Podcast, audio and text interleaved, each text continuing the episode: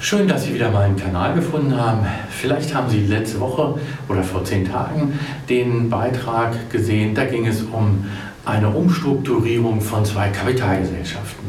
Mein Name ist Peter Stieve, ich bin Steuerberater, Wirtschaftsprüfer in Hannover und bezogen auf diesen Beitrag wurde mir die Frage gestellt, geht das eigentlich nur zwischen zwei Kapitalgesellschaften?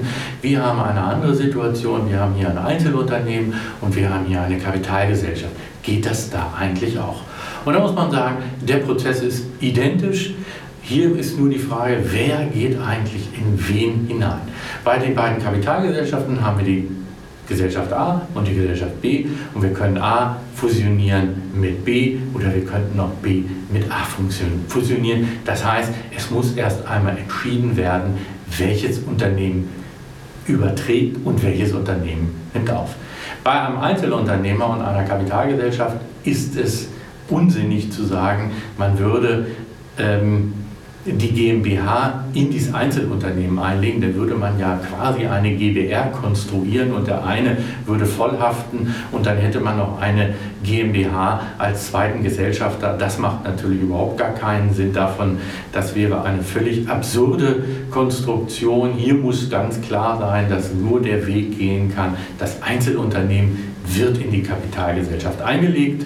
Und wenn derjenige, der das einlegt, der Einzel der bisherige Einzelunternehmer, wenn der auch nur Gesellschaftsanteile für sein Unternehmen bekommt, dann geht das Ganze auch zu Buchwerten. Und das Wunderbare ist auch hier, dass wir Gesamtrechtsnachfolge haben.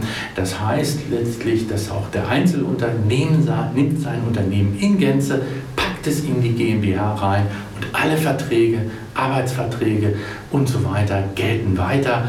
Und das hat natürlich eine ganz große erleichternde Wirkung.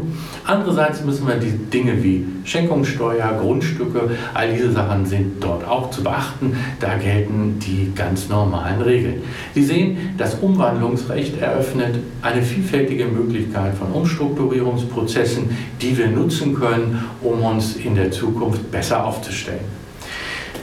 Auch zu diesem Thema stehe ich Ihnen gerne zur Verfügung. Wenn Sie Fragen haben, zögern Sie nicht, einfach mal anzurufen und vielleicht haben Sie wieder Zeit, die nächsten Tage den nächsten Beitrag, über den ich mir noch Gedanken machen muss, auch mal wieder einzuschalten.